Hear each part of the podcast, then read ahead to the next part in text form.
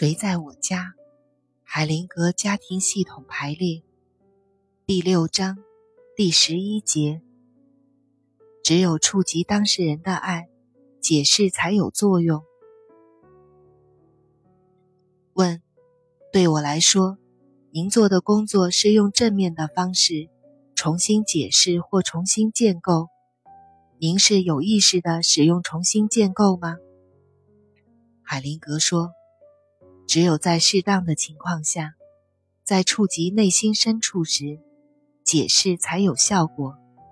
这正是适用于这里的治疗原则。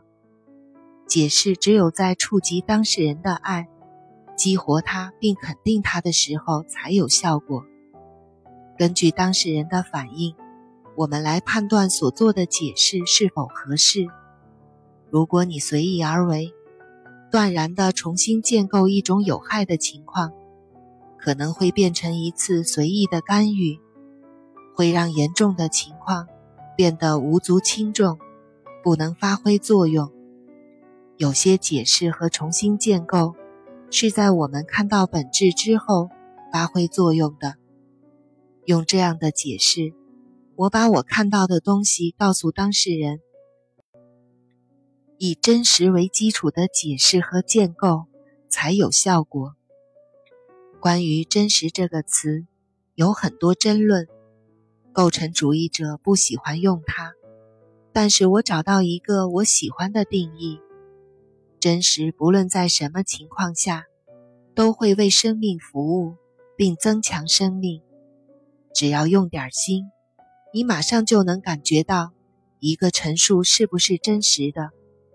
如果是真实的，你的身体会有被激活的反应；如果不是真实的，你就会感觉到收缩、僵硬或快要死了。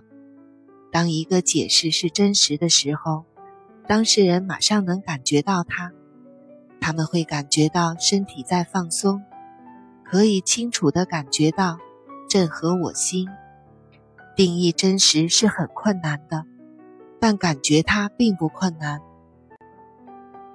生命对我有什么要求？不需要费心思考。如果我清醒的话，我会感觉到的。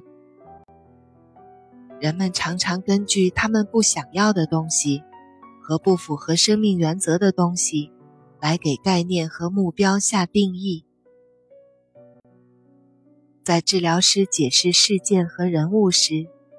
如果他们是在设法控制当事人的生活，好像他们的行为真能控制当事人似的，那是自以为是。